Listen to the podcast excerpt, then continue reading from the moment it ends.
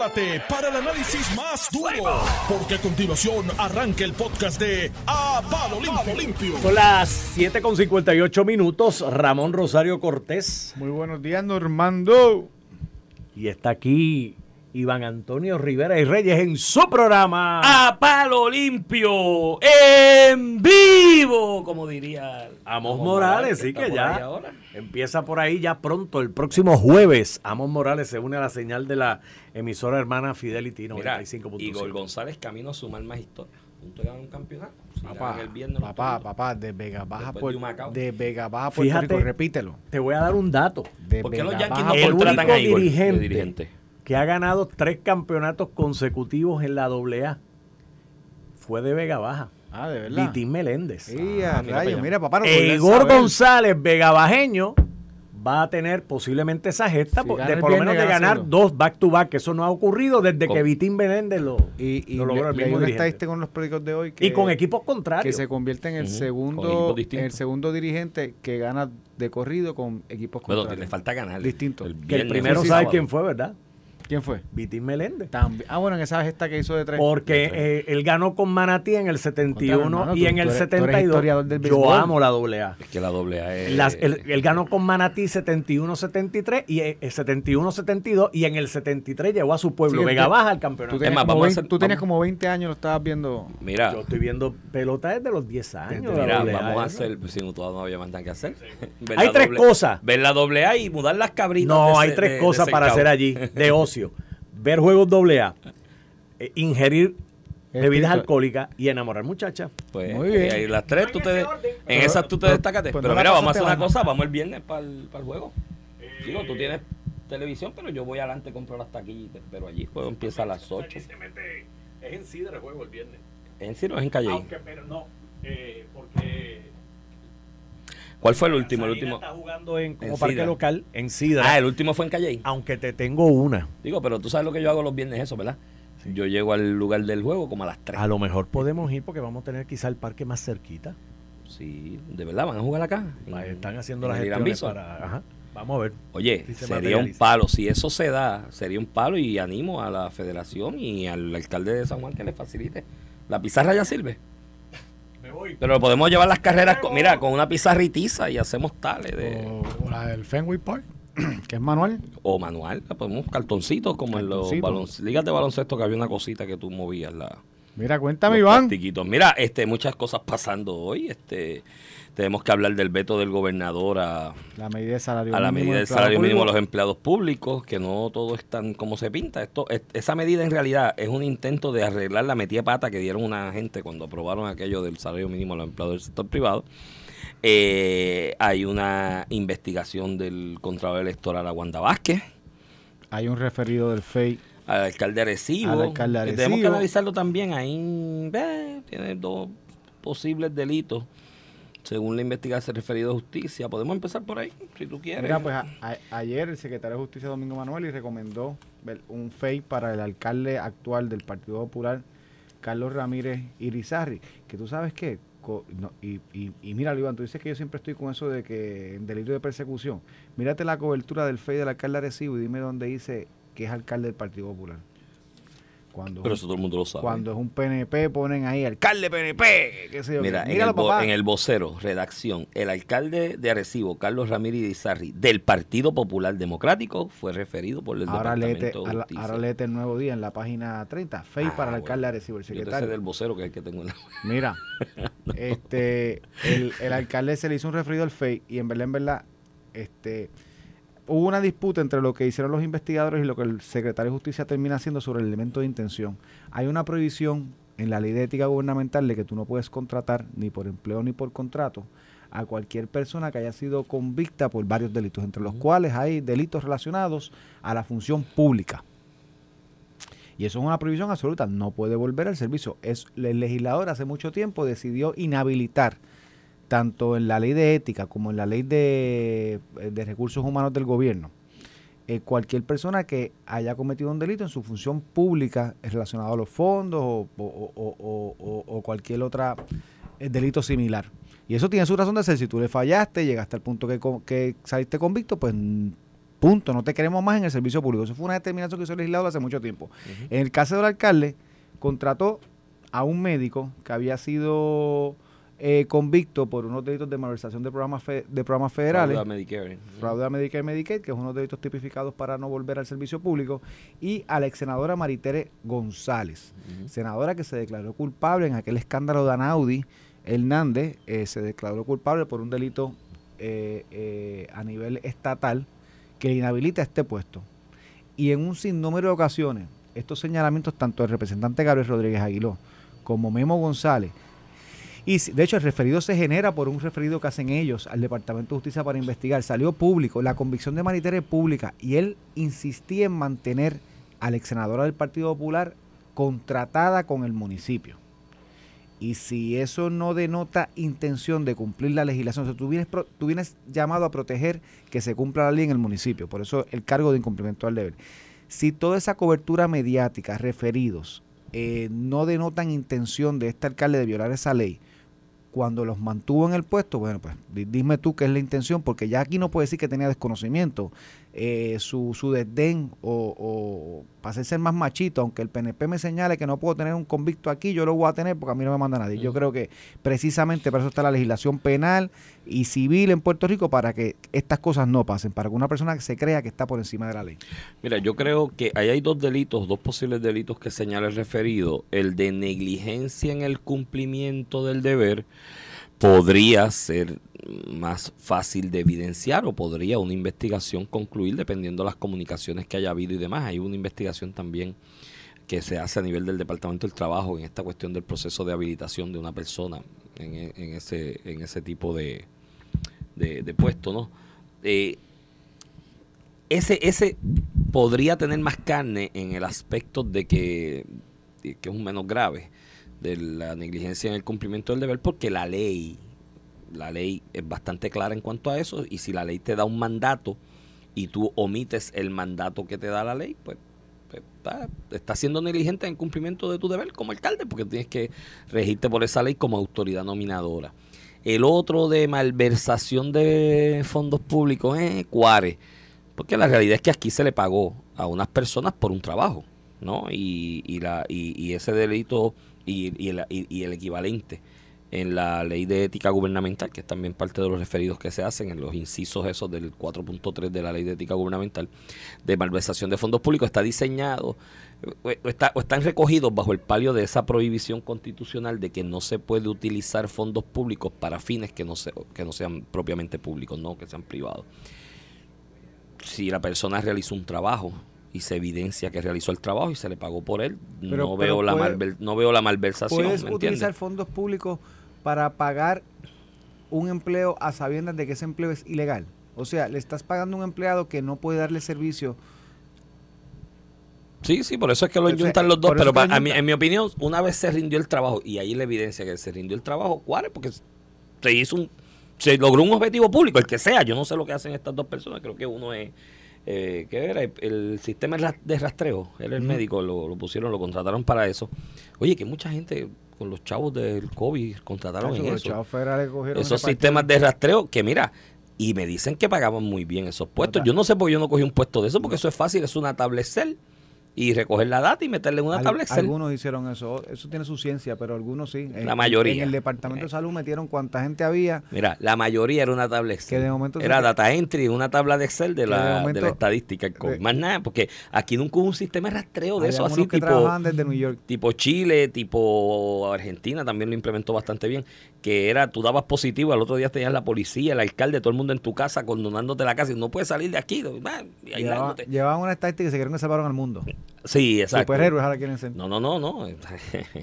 Hay gente por ahí que son héroes de la patria porque recogían estadísticas en una tabla Excel. Bueno, pero al margen de eso, se rindió esa labor y en el caso de Maritere no sé, era ayudante especial, habrá que ver las labores que rendía y cobró por ello. Y y te repito, algún público se logró y ahí pues tú puedes pelearlo.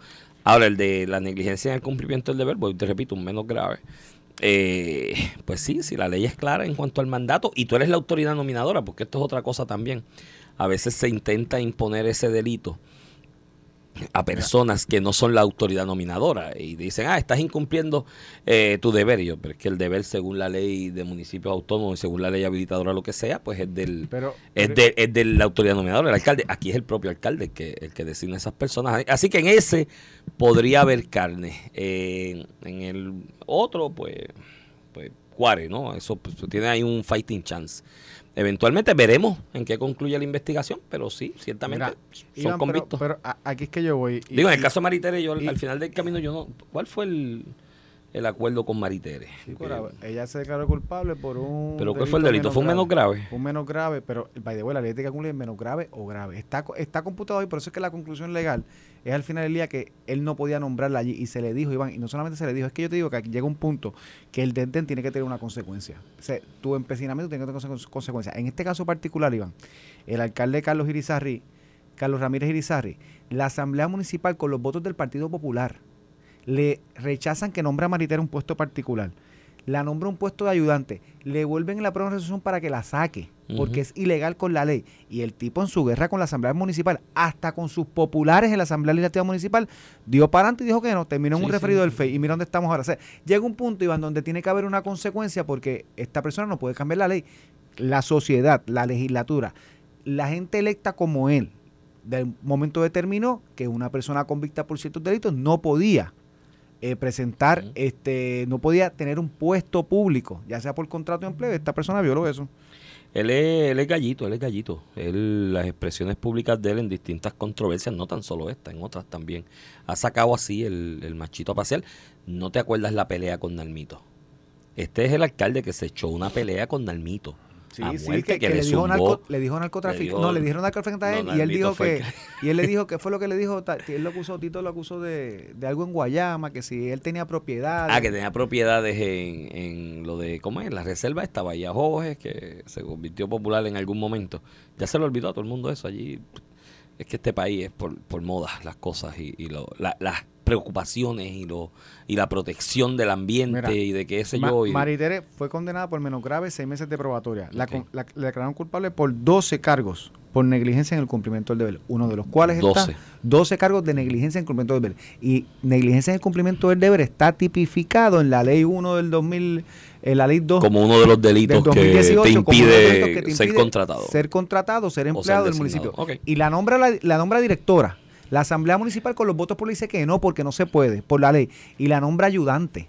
Para, tú sabes, para tenerla allí como sea. Y tú dices, espérate, que esto no puede ser así. Pues ahí tiene. Pues nada, todo el mundo recordamos que el hombre gallito. Le dijo allá a Nalmito, tú tienes allí una propiedad. Y esto fue falta de una declaración jurada de alguien, ¿te acuerdas? En el proceso ese de primaria. En, en, y le cayó encima a en Guayama. también esa pelea. Y le cayó arriba a Tatito también. este Y después Nalmito le dijo para atrás, yo no, la gente dice por ahí, pero yo no voy a decir que tú eres narcotraficante, que eres bolitero, qué sé yo, que Sí, porque eso es un rumor que siempre se ha corrido en Arecibo. Que él era, él, él era comerciante y tenía un negocio de bolita, ¿verdad? Lo que todo el mundo comenta en Arecibo. Y tú sabes que yo tengo. Tú tienes lazos, tienes lazos con Arecibo, tú eres Arecibo casi de Arecibo. Y la fam- y, y, y- no es porque Vega Baja sea un barrio Arecibo, No, es que no, tú no, tienes lazos. Vega Baja es los Un demás barrio son Vega Bayamón. No, no, no. Y lo- no solamente porque mi esposa es de Arecibo y toda su familia, que es una familia popular de Arecibo, o sea, de- del Partido Sí, Popular. de reconocida, popular de Arecibo. Mira, pero nada, ese, así que nada, vamos a ver cómo Madura tendrá su día. El, o ahora hizo un acto de humildad y dijo, mira, voy a cooperar con el FEI de la misma manera en que cooperé con justicia. Así que veremos cómo madura eso. Ahora, el efecto político está. Eh, Ramón, eh, aquí lamentablemente en Puerto Rico, los referidos al FEI, indistintamente del análisis de los sustantivos que hemos hecho aquí, vuelvo y te repito, en el de negligencia, cumplimiento del deber, frito. Eh, pero al margen de los sustantivos, hay un efecto político. Eh, y es que ante la opinión pública de los constituyentes de la municipalidad de Arecibo, pues va a ser visto con malos ojos de cara a las próximas elecciones, porque una persona que se le refiere un FEI, si de momento se le radican cargos, eso tiene un efecto político, ¿no? Indistintamente cuánto se tarde el procedimiento y si llegan las elecciones antes o después de que el procedimiento esté corriendo o iniciado o culminado. Entonces la pregunta es, eh, el Partido Popular, ¿qué va a hacer como institución en ese aspecto? Porque haber ganado Arecibo, Ramón, es un gran logro. Mira, Después de cuántas administraciones No, no. del PNP corridas, Bueno, como tres Carlos o cuatro. Molina, porque Arecibo es un pueblo estos que se cambian. Por eso Antes un- de Carlos Molina hubo y- populares. Y, no es un municipio pequeño, es un municipio No, grande. grande. Es Y- una cabeza de distrito y para- senatorial y importante. para el senatorial Arecibo es sumamente es importante. vital. Entonces, esas son las cosas que tú tienes que tomar acción rápido. La pregunta es, el, el, el bien ponderado y querido y apreciado presidente del Partido Popular Democrático y todo su séquito Mira. de asesores que son lados en, en este país, eh, ya están tomando Mira. medidas y tienen un plan para atender esto, porque se juegan muchas cosas ahí. Se juega un, un distrito senatorial, se juega un municipio importante con muchos habitantes, porque políticamente va a estar de aquí y a en paréntesis, Iván, me dicen que un amigo doctor, me dicen que la convicción de él es por, por haber cobrado en fondos federales incorrectamente los programas de fe- Sí, sí, federales en son Puerto las que tú sobrefacturas o llegas a... Y que es ilegal que una persona que haya cobrado ilegalmente y haya sido convicto por un delito así vuelva a cobrar de algún programa de fondos federales. Y me dicen que en Arecibo lo contrataron bajo los fondos CARE. Ah, que ahí puede haber hasta un delito de índole criminal. A nivel federal también. A nivel federal. Mira, Iván, y, lo que yo te digo, más allá de, de la cuestión política interna en Arecibo, yo creo que el, que, el, que el alcalde se ha posicionado, porque ya de por sí es antipático políticamente tú venderle al pueblo que tú contrataste a una persona que se, declaró, se declaró convicta en aquel revolú de Naudi Hernández, allá la acusaban de que si otra persona le pagaba el apartamento allá en el oeste, Pero esos eh, son eh, regalos de amor. etcétera, etcétera, etcétera, etcétera. Pero dentro de ese revolú tú la traes al municipio de Arecibo tratando de dar buen gobierno con las historias de los alcaldes que hemos tenido en los pasados meses. O sea, ese, ese es el ejemplo que tú das para combatir la corrupción, que tú los contratas. Sí, sí. Entonces, eh, más allá del programa interno político que le va a crear al alcalde, el programa, el, el problema de percepción que le crea el partido a nivel de todo Puerto Rico. Porque al punto de que aquí no, aquí no hay ningún acusado. O sea, aquí No, no, en hay un referido al aquí hay un- FEI hay un- por eso, pero, pero no es solamente por el referido, es porque hay una persona convicta ya. Pero en lo Este, político yo recuerdo, afecta Yo muchísimo. recuerdo cuando el exalcalde de Sidra, a Javier, lo, lo refirieron al sin nadie estar convicto y automáticamente tuvo que salir de Fortaleza precisamente por la percepción que tú creas. o sea, debieron haber pedido antes, porque ese rumor... Corría, está bien, pero imagínate, Corría por rumores, y, y, Iván, si fuera por rumores, yo te puedo hablar aquí de, de 25 No, pero funcionarios públicos que, que, ahí, que mira. lo hubiéramos votado hace 20 años y siguen siendo alcaldes. Hay rumores y hay rumores, eh. Ah, bueno, hay rumores y hay rumores. Ese, ese era, muchacho, ese que corría por ahí más fuerte que nada, porque de Santini toda la vida dijeron que iba preso, que los federales, que un fey, nada. Yo cada vez, bueno, yo, yo a veces me encontraba a Santini allí en la placita, eh, hidratándonos, y me pasaba por el lado, yo me asustaba, y si ahorita ven los federales a gestarlo, esto es un revolú, porque todo el mundo, Bueno, y yo, todavía en plena Santini anda por ahí campaña, feliz. en plena campaña del 2012 yo me acuerdo que le recomendaban a- al gobernador, a Fortuño, Que, que se alejaran las actividades públicas de Santini, pues se lo llevaban al otro día. Sí, y así sí, estuvieron desde el 2000 Digo, que ganó hasta que ¿quién te- otro terminó peleando en el 2012. Aquí ha habido mucho alcalde y mucho político. De todo siempre, hay, un siempre rumor, fuerte. pero cuando pasa el crisol judicial, no es porque sea culpable, pero ya llega un punto que es incompatible con tu función. Un FEI, un departamento de justicia, a nivel federal, eh, la investigación ya sometida a un gran jurado. Pues la- hay unos el costo que- político, el costo político es alto y yo por eso te digo que cuál es el plan del PPD, la expresión del PPD ayer después de este referido. Mira, y ellos que ¿cuál piden- fue? y ellos ¿Se, que piden- se expresó alguien de la institución? ellos que piden renuncia por todo, hasta por hasta, a- a- por feo. hasta por feo, eres feo, renuncia. hasta por hablar malo, le dieron le pedían la renuncia a Ricardo Rosselló. Y a Ah, este. mira, de los rumores ahí. es que Y a- y gracias, este. gracias a este amigo que nos escribe. De los rumores, Vega Borges, según los Ah, no, rumores, estaba Borges, preso. hace como 80 100 años, años, iba a sí, tener de 200 cárcel. Por eso digo que ta- también los rumores uno tiene que tener cuidado. Porque igual a Vega Borges o a Santini pasaba algo y tú decías, bueno, es que ese rumor, hay rumor y ese rumor. No, no, yo creo que ya cuando pasa un crisol ya objetivo. Pues, y no es porque es culpable, tiene presunción de inocencia, es porque es incompatible con tu y función pública. políticamente tiene un peso. Entonces, que bregar con la eso. otra es la hipocresía. No le puedes Mira, pedir. el maestro, El maestro, Morales. papá, llegó a Morales por ahí. Ven acá, Mira, que no, se te peguen, que no se te peguen Vamos, las malas costumbres de, de mente maestra. Mira, este, ya llega un punto que pasa un crisol eh, que tú pues tienes que tomar acción porque no puedes estar pidiéndole la renuncia a Ricardo Rosselló porque habla malo y pasa el fake con el alcalde de Arecibo, con el de Trujillo Alto, con el de Mayagüez y el Partido Popular hace silencio en toda su cúpula. Pero es pum, chitón, cayó la piedra. Y, y no, es- y mira, y no es por cuestión de decir que, que o sea, que sean cómplices o que demás, ni nada por el estilo. Es que el partido tiene una responsabilidad. ¡Amón! Mira, echa para acá, Amón Morales. no sirve. No, él es bueno, pero él es bueno, pero no sirve. ¿Quién sabe? Él es bueno, sabemos para qué. Él es bueno, pero no sirve. Mira, este, bienvenido. Bienvenido. Bienvenido acá. Gracias, de gracias, de de uno. verdad, no, de verdad, me siento contento, me siento feliz. Estoy en casa, estoy en casa y es una familia sumamente cariñosa, preocupada por sus empleados Es, más, no son empleados, son compañeros de trabajo, Sí, son como hermanos, somos como hermanos. Eh, y camino por los pasillos y de verdad que me siento a gusto. Vamos, ¿cuándo bueno. empieza? El día primero. El El día primero, el El jueves. día primero, el jueves. Así que bien. el jueves estaremos nuevamente en vivo. ¿Ah? Mm, Fidelity. Hora, Fidelity, pero hora, a la hora. De 6 de la mañana, tiene bastante tempranito. Muy bien. Cuando vayas a, a pastear el perro, Pues ya te sabes. pones los cuando, audífonos. cuando se las vayan, cuando se las vayan a pegar a Normando, se las pegan con Amón. Mira, y la, y la, y la receta de la, de la fuente de la juventud, ¿dónde fue que tú la encontraste? Eso Porque es, digo, te voy a me- decir, te voy a, te voy a yo me decir- quedé escuchándote, Mire, mire, mira, ahora viene la cosa, te Te das cuenta, no, ahora vienen las edades y Te todo, digo y, y sumas y restas y multiplica. No, mira, fíjate, de, eh, la receta mm, mejor, porque yo siempre le he dicho a la gente Mm, que la edad son números. Son números. Es como Eso tú es te sientas. mm. ¿Entiendes? Eh, y la fuente de la juventud me la dio Cristo.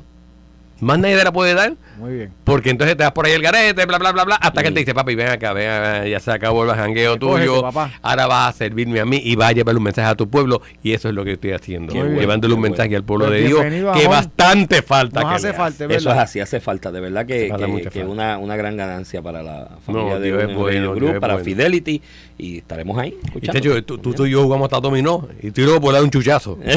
a Tuto, un chuchazo. Pues mira, eh, estamos coordinando ahí un chinchorreíto para que vamos a cuadrar, te vamos a invitar. ah, pues chévere, súper chévere, súper chévere para, para tirar, aunque sea un capicú. Vamos, vamos a estar ahí, vas a estar allá. Muy bien. ¿Sabe Oye, que, sabe que los amo, los amo Igual, gracias por esta oportunidad. Y una Escuchamos. admiración, y una gran admiración. No, no, los quiero mucho, de verdad, los quiero y yo también los admiro mucho a ustedes por el buen trabajo realizado, de verdad, a través de Noti1. Eh, es una parte importante. Ahí está, ahí está la mente maestra. La mente- la mente Me, me dice, ¿tú sabes lo que dice Jun Jun? ¿Qué te dice Jun? El dinosaurio. Y Sí, yo digo, jirafas diciéndole cuellos a otro. Sí, imagínate Jun Jun. Jun Jun. Jun Jun, que es Sí, un nene. No, no, sí, Jun Jun, sí. Mira, sí, por cuando Dios dijo. Oye, te dijo, cuando Dios dijo, hágase la luz, Jun Jun debía tres meses. Tú sabes que el primer baile que mi papá mira, el primer el primer baile de salsa que mi papá invitó a mi mamá cuando se estaban conociendo Ah. eh, fue Jun Jun el, ceremonia. Echeverría. Sí. Y ya Jun Jun tiene 50 años. Imagínate. Bueno, los quiero, los bendigo. Igual, igual a ti, hermano. Ya Bueno, saben, el 1 de ah, septiembre. Ya saben, desde por el 1 de Fidelity. septiembre por Fidelity, Amos Morales. Mira, este, pues, comentándote Morales. sobre el asunto de, de- de la función del partido, eh, a mí me, me duele mucho esto. Yo, yo vengo de una familia que, eh, aparte del Sagrado Corazón de Jesús, el cuadro de la última cena, la otra foto que había o cuadro que había en mi casa era una foto de Muñoz y con la pava. Eh, Tú ves un partido que en este último año, Guayama, le diente cuando todo era un, ru- un rumor enorme de lo que venía, le diente con lo que pasaba. Trujillo, el caso más emblemático, que ya el hombre estaba ni iba al alcaldía, todo el mundo sabía, y esto era que el presidente del partido le pregunté, ay, hablé con él, pero no le pregunté, no se tomaba acción. Mayagüez, ¿no? Eh, y así por el estilo, otro, otro, otro, otro municipio, el caso del rey de allá de Guayama, que ahora tiene un FEI Un fey no Un senador, Senado. este, Ahí, ahí no, ni se conectó. de, de. Guayama, no tan Torres. solo no tan solo el presidente del partido mira para el otro lado en el aspecto político, es que pre- en- esto es un unas imputaciones, ¿no? dentro del cuerpo que él preside. Entonces, no tan solo es que miro para el otro lado político desde la salud y bienestar de la colectividad, es que dentro del cuerpo le tiras un toallazo enorme, porque al final dice, allá en la comisión de, de ética del Senado, le, ah, primero, unas declaraciones juradas que imputaban cosas bastante feas y bastante serias, no, no las vamos a admitir porque están fuera de término. O sea, bendito. Está brutal. Eh, sin que eso fuera un, un óbice para que se, se pasara esa evidencia o se citara esos testigos para que declararan allí en vivo. Eh, eh, entonces se le tira la toalla, recomiendan un regaño, el FLOAR, el cuerpo completo por mayoría dice, no, no, es que no es un regaño. Eh, hay que darle una sanción más severa. Y dicen, ah, no, pues como la comisión refirió eso, olvídate de lo que diga el FLOAR, toallazo, ninguna de las dos. De las Eh, ahora está referido a un fake. Entonces me, me, me duele mucho porque, mano, el Partido Popular está ahora mismo en cuanto a pluralidad de votos y favor del, del, del país, porque ahora mismo ningún partido tiene mayoría. O sea, mayoría de decir la mitad más uno, nadie tiene. Solamente en la Cámara, en el Senado no. No, no, no, no, en, en, en el espectro Ah, político electoral en en general, en general, en elecciones, ¿no? En, en voto íntegro a un partido, ¿no? Sí, sí, sí. Ningún partido está en la mitad más uno. Está todo el mundo ganando por una pluralidad. Pues, si sacas treinta y pico, cuarenta y pico y demás. En esa pluralidad el PNP pues lleva una ventaja, eh, de hecho bastante marcada últimamente. Tú que eres el segundo en, en- en el sistema este bipartidista, tienes un peso mayor. De lucir pulcro, de que es inaceptable para ti no tan solo la corrupción, el asomo y la apariencia de corrupción y que tú estás dispuesto a sacrificar la amistad, lo que sea, por, por poner orden y por llevar un mensaje contundente de que eres una alternativa a un tema tan sensitivo como el de la corrupción. Mañana tú te buscas un candidato al margen de los partidos independientes y con la única promesa de que va a meter preso a todos los corruptos, gana. ¿Sabes? Porque la, la campaña de los partidos emergentes es eh, la corrupción. la corrupción, Entonces, y, los es dos son, materia y prima. los dos son iguales. Y de momento tú vas al Partido Popular engavetando todos los casos de corrupción. Entonces, pues, mano, ¿para dónde vas a llegar? Pues mira, no, no te, imp- te importa un bledo, un bledo la salud institucional. Y entonces, en vez de mejorar, pues vas a ir a peor, pues allá ustedes. Nada, pero eso creo que es hasta febrero, ¿verdad? Que es que van a elegir presidente nuevo y, y Hasta equipo nuevo. 2023 por poco 20 Pero nada, mira, los mismos Mira, que, los mismos que le 26 han lambido ojo. Mira, 26 de febrero, por poco Dalma pone el 30 de febrero, para No, que no. nunca pase. 30 de febrero. Seas cruel, hermano. Pero mira, eh, te voy a decir lo que va a pasar. Va a pasar la elección el 26 de febrero. Si Dalmau no prevaleciera en esa votación amplia de todo el pueblo popular y demás, te apuesto lo que va a pasar. Muchos de los que están lambiéndole ojo y en el mando de la maquinaria de política del Partido Popular, porque fueron y le lambieron ojo y los nombró, en cuanto él pierda salen corriendo para el otro lado. Y se arrodillan a lamberle ojo al otro que salga y vuelve y lo ponen Sí, y va a seguir el partido igual porque son los mismos. Oye, durante los últimos treinta y pico de años han sido los mismos. Pues Mira, ahí Iván, está la explicación. Vamos a la pausa y cuando regresemos vamos a hablar del salario mínimo y la medida proyecto del Senado 5. Eso hay que hablar. Y mira, vamos a hablar del 563 que parking vetó el del gobernador escambrón y del Normandy, porque aquí todo También. el mundo. Todo el mundo quiere algo distinto, pero no Pero quiere no cambiar se, nada. nada se puede hacer nada. Vamos a la pausa. Estás escuchando el podcast de A Palo Limpio de Noti1630. De regreso aquí a Palo Limpio. Mira, se fue Amos Morales, que es una institución, y se va y llega Elvira, que es otra institución de la radio. 60 años. Oye, la trayectoria tuya en la radio hay que buscarla. Tú, 60 años debe ser un récord Guinness. Eso, eso, hay que, eso hay que investigarlo, porque puede ser un récord Guinness y cuando lo establezcamos, pues nos invitas para la fiesta.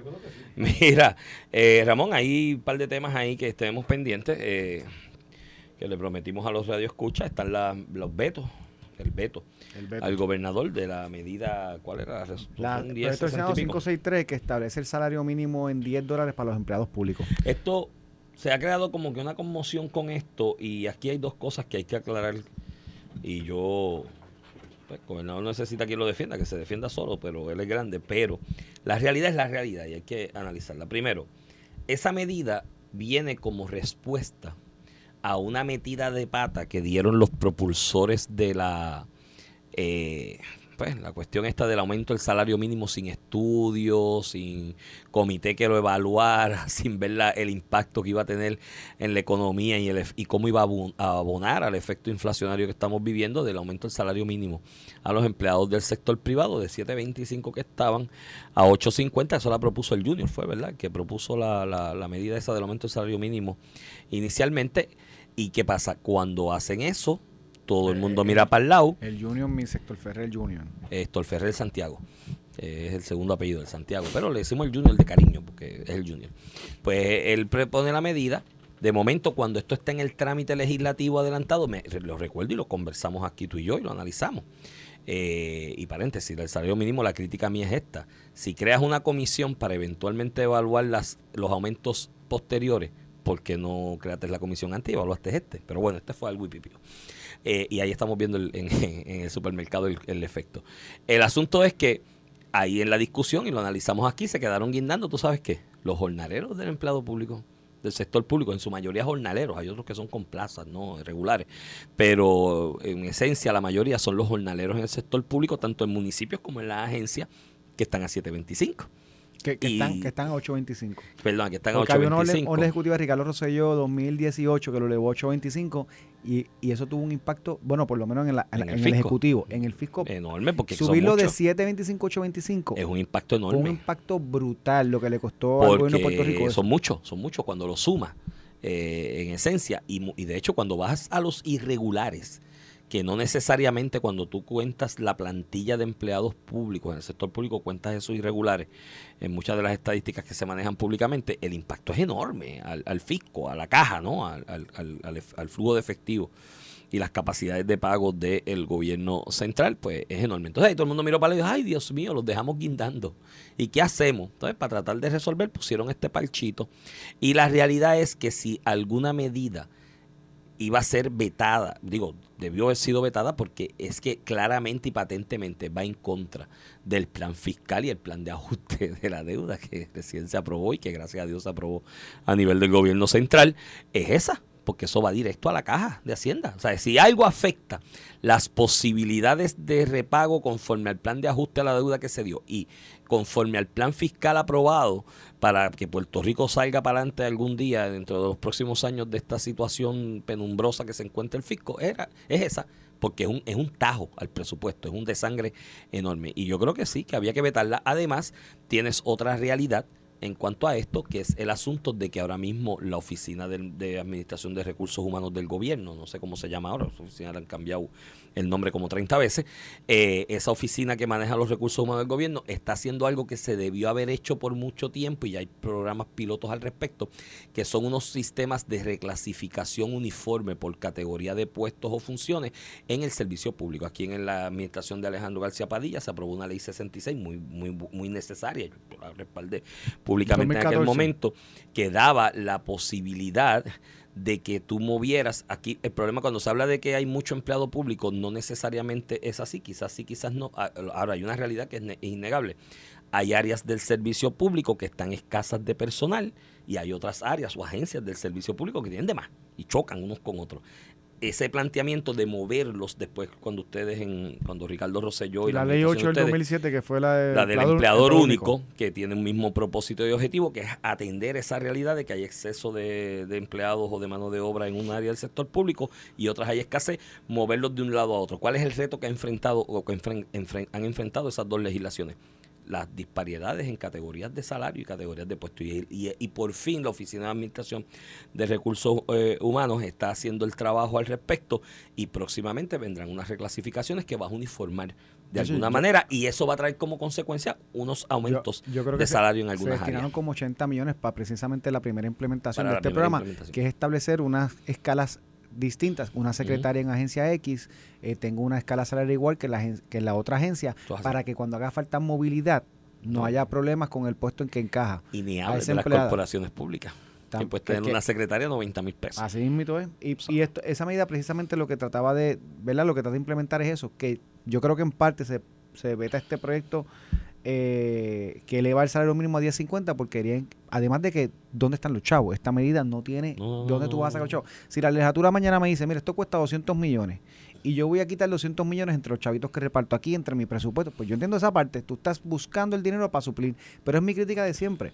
Eh, cómo nosotros somos buenos y políticos y simpáticos con el dinero de otro.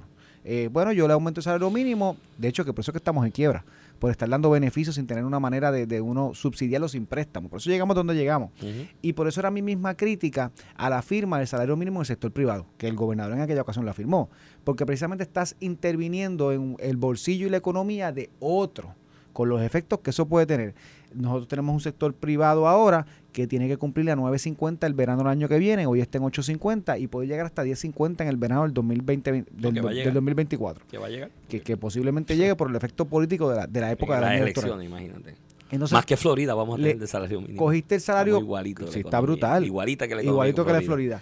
estás afectando al sector público, el sector privado, y ahora estás afectando al sector público. Primero, porque en el presupuesto tienes que identificar lo que cueste esto, que debe ser, qué sé yo, qué, 200, 300 millones de pesos. Eso lo habrá analizado AFAF y qué, y qué efecto tiene esto en los municipios, Iván, porque por eso, eh, aunque no aplica a los municipios, como un municipio va a contratar a un empleado público a 8.50 cuando tienes el competidor más grande, que es el gobierno central, pagando a 10.50. Entonces llega un punto que tú dices, bueno, esto puede ser simpático políticamente, como fue en el sector privado, Que el sector privado, los fast food están todos a 10 y pico ya. Todos a 10. estaban, y, estaban a 10 a pico ya, no tiene que ver nada con la legislación de que lo aumenta. Ahí es lo que voy, que por eso está la oferta y la demanda pero cuando el cuando esto se estabilice, dejen de estar todos los fondos federales que han venido por cuestión del huracán y, lo, y las emergencias. ¿Quién aguante ese empuje? ¿Quién aguante ese empuje? ¿Quién vamos a terminar chavando?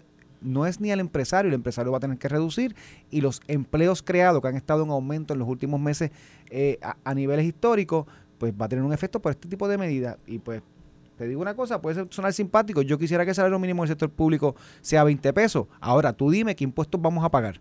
Si usted está dispuesto a que le subamos las contribuciones a los que trabajamos en el sector privado de, de 20% a 40%, pues, pues, pues usted aplauda que usted está pagando esto. Pero si estamos en contra de poner más impuestos, pues no podemos hacer un gobierno más caro.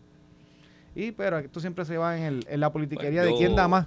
pues, mano, ¿De quién da más? esto- hay otras medidas que vetó el gobernador y muy bien que las haya vetado también. El proyecto del Senado 572 que buscaba crear la- una mesa redonda permanente de diálogo y trabajo con el fin de identificar las causas y proceder la, y proponer iniciativas conducentes a la erradicación de la pobreza en nuestro país y que se Claro, acabe sí, la hambruna y la paz chavo. mundial. Buenas noches. Gracias. Para buenas gastar chavo, noches. para. Por eso, pero si eso tú tienes como líder y eres líder legislativo, político, una preocupación con el origen de la pobreza y para identificar en una mesa redonda y no tiene que ser redonda, yo no sé, ahora todo el mundo quiere mesas redondas, hazlo. Yo quiero yo quiero hacer una mesa pero octagonal.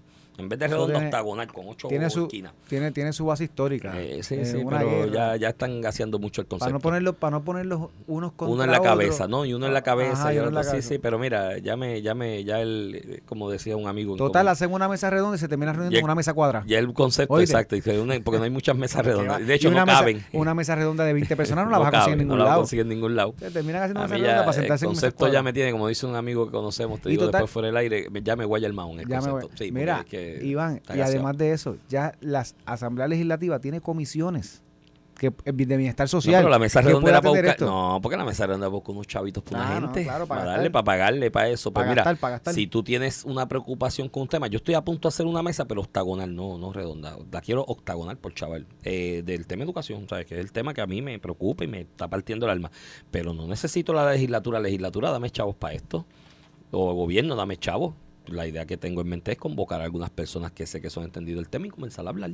Y comenzar a llamar a otros y comenzar a incrementar y alimentar la discusión al, al respecto. Mira, y también vetó la resolución conjunta del Senado 52 que le ordenaba al secretario de Vivienda reasignar fondos federales y estatales para incentivar la adquisición e instalación de equipos de energía renovable. Yo no creo que eso pasar el crisol. La, la, de la, las la- que medida está chula, lo que pasa, la medida es buena, yo creo que eso tenemos que dirigirnos. Sí, pero, Pero- esos pero- fondos vienen con nombre y apellido. Con nombre, no que hay un plan que lo aprueban los federales. Por eso ya para- está aprobado. Y está aprobado, by the way, e incluye un fondo ya Para las para, eh, unidades de vivienda, para ponerle placas solares. Hay un Y- fondo para eso. O sea, eso no es por legislación. Eh, muchachos, no están gastando los chavos de ustedes, ¿oíste? son los Eh, chavos de un están cursante. ahí. Después, ayer aprobaron otras cosas también en el Senado, que es para que en 20 días la oficina, la autoridad de las ganancias público-privadas presente un plan de transición cuando se cancele. Imagínate tú. Yo no sé si en dos 20 años- días se puede hacer eso, pero digo, si no lo tiene, en realidad es tan tarde, hace tiempo, eso tampoco es como que por legislación. la Pero, pero es que por eso esa la legislatura no, no tiene que obligar. Las alianzas público-privadas con esa o con cualquier otra. Aquí, está- que aquí, están corriendo alianzas público-privadas lanchas de, vie, de. Vieques Culebra. Si mañana esa compañía se va, que hay que tener un plan. B, claro. Por eso yo me imagino que eso, pero pues legislación al respecto. Aprobaron otra cuestión ahí también de que en 20 días digan en qué Luma gastó los chavos y qué sé yo qué. Pues, pues, miren muchachos. Entonces ellos, lo venden como las, las, estas son las medidas para allanar el camino a la cancelación. De esas medidas que han aprobado, la única que destaco, y vuelvo y lo reconozco, a la senadora María de Lourdes Santiago, que propuso una enmienda ahí, una legislación que sería una enmienda a la legislación laboral existente en cuanto al periodo de lactancia de las madres, digo, lactancia o extracción de, leche materna, que pueda la madre escoger en el periodo del día que lo que lo toma. ¿Cuándo lo toma? ese- y es verdad, porque eso es una cuestión biológica que mi hermano, yo no he estado embarazado nunca y no he tenido que lactar, pero he estado cerca de gente que ha tenido que, que lactar y, y han estado eh, eh, embarazadas y me han contado de que es una cuestión biológica que cuando llama a la naturaleza es como ir al baño. Tienes que arrancar y extraerte la leche y guardarla para luego dársela al bebé Lo- cuando llega a su te- casa. los temas de lactancia te los voy a dejar a ti porque parece que eres experto en eso. No, es que tengo un problema con eso. Mi mamá nunca me lactó. Tengo una deficiencia en Debe mi vida. ser. Eso. Sí, mi mamá compra- cogía leche clean de lo que era el equivalente Bu- al WIC. Buena que era. Buena en polvo. Y esa era la leche. Nunca me lactó y me creó unas deficiencias ahí que me han traído Eso consecuencias el resto de mi Eso vida. explica muchas cosas. Sí, sí, sí. Mira, Iván, y el tema que teníamos pendiente ahí era el discutir en el escambrón. El escambrón, aquel ades- que se ha convertido en un adefesio. O sea, el escambrón era de la. El escambrón no, el Normandy, que está en el área del escambrón. Se, había, se ha convertido, siempre ha sido uno de las estructuras iconas de, íconos del, del San Juan. En Puerto Rico lleva muchísimos años eh, siendo un adefesio abandonado. Pues hay unas propuestas para restablecerlo. Uno de los problemas que llevó a Normandy al fracaso. O sea, el Normandy era un hotel operacional. Eh, económicamente fue inviable continuarlo. Era una, la principal causa era que no tenía estacionamientos. Eh, para que las personas, además de los huéspedes, una. de las una de las grandes era esa. Además de los huéspedes, pudieran acudir al Normandy con un parking. Entonces, pues se ha establecido una propuesta del municipio de San Juan de coger al Sisto Escobar, que ahora a todo el mundo le preocupa el Sisto Escobar. Y Allí lleva, nadie lo usa. y lleva 20 años en No, abandono. cuando- no, no tan solo lleva 20 años. Cuando Yulín, aquello era un pastizal. Sí, sí, Pero sí. un pastizal. Ahora todo el mundo habla del Sixto Escobar, que no se está no se está proponiendo ni eliminarlo, es hacer un parking soterrado para que la gente que vaya al Escambrón, que la gente que le gusta esa playa del Escambrón, que es preciosa, eh, no va porque tampoco tiene parking, es el mismo problema.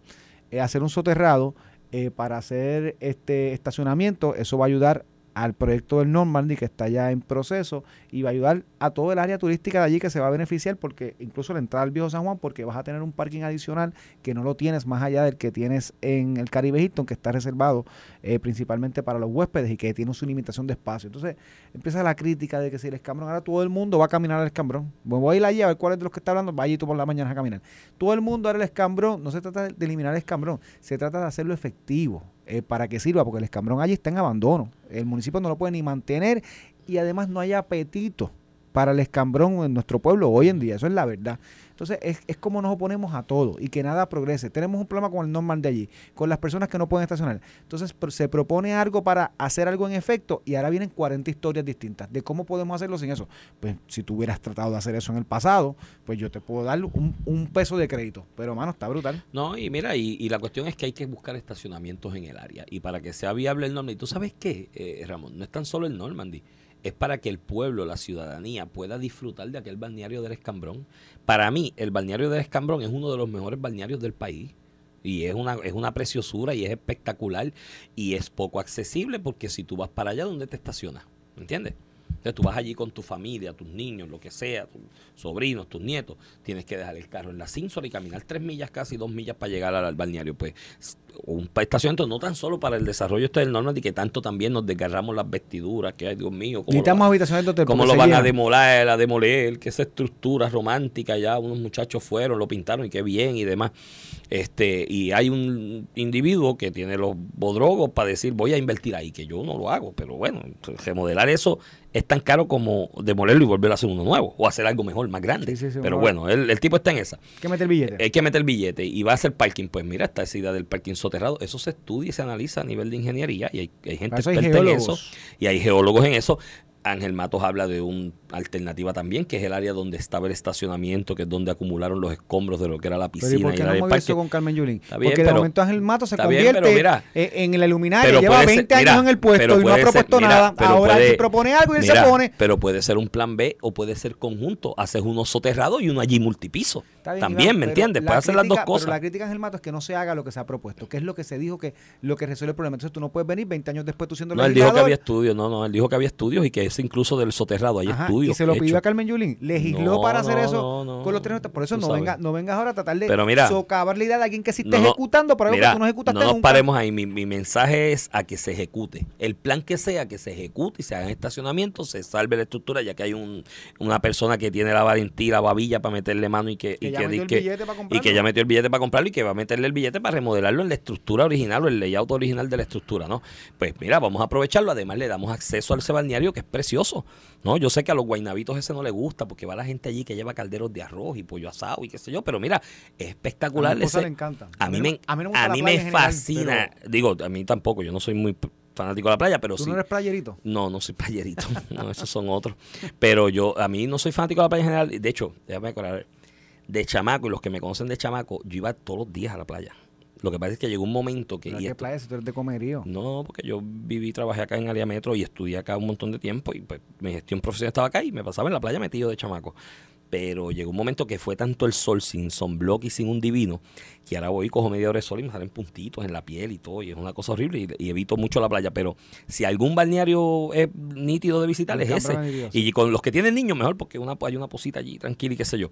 Pues mira, que tenga acceso todo el mundo, porque el problema es el parking. Ni esa playa puedes disfrutar, que es pública, es del, las playas para el pueblo, pues deja que haga un parking para que la gente la disfrute. ¿Me entiendes? Entonces aquí, quiere, aquí queremos desarrollo económico y hay que incentivar el desarrollo económico y hay que echar y desarrollar económicamente el país. Pero cuando alguien va a hacer algo, me opongo a que se haga. No muevas esa piedra, no muevas ese árbol, no muevas esta vaina, no muevas esa arena. No Entonces, queremos desarrollo económico a fuerza de food truck, nada más.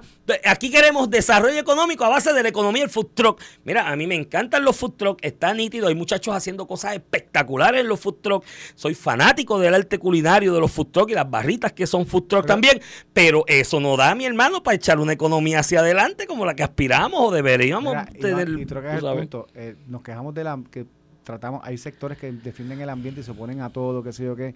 Y al final del día es un mensaje, eh, es un mensaje político, ¿verdad? ¿Quién lo, quién lo propone?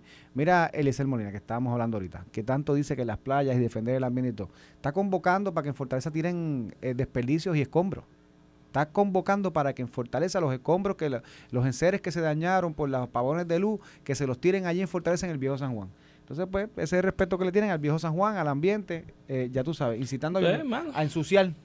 Pero nada, este, yo creo que hay que incentivar el desarrollo económico y no puede ser a base de, solamente la economía de los food trucks. Está nítido, está chévere, vamos a incentivar a los muchachos creativos en eso, pero la economía del país, si la queremos llevar al nivel que aspiramos, no puede ser a base de eso nada más. Aquí hay que impactar, hay que hacer habitaciones de hotel. Estamos abajo como por 24 mil eh, habitaciones de hotel, 28 mil fue el último número que me dieron, que deberíamos tener para aquella idea de lo del centro de convenciones, de hacer a Puerto Rico un centro de atractivo turístico en esta área del turismo de convenciones y demás. Calderón Cerrame nos dice que, no se puede hacer un soterrado a, pasos de la playa. Bueno, eso lo dirán los geólogos y hay estudios, me dicen que hay estudios. De eso, de eso tú sabes lo que yo sé de, astrología. Para eso yo digo que hay una experiencia específica, tiene que presentar un estudio que se pueda hacer. el mismo Ángel Mato, el mismo Ángel Mato dice que hay estudios ya en esa dirección. Hay parques soterrados en todo Florida, en todo Florida, en unos sitios se puede, en otros no, a pasos de la playa. Eso lo dirán los expertos. Por eso, para eso están los expertos, que hagan los De hecho, que no es que no es porque el Sisto Escobar, Dios mío, porque ninguno camina allí, ninguno camina allí.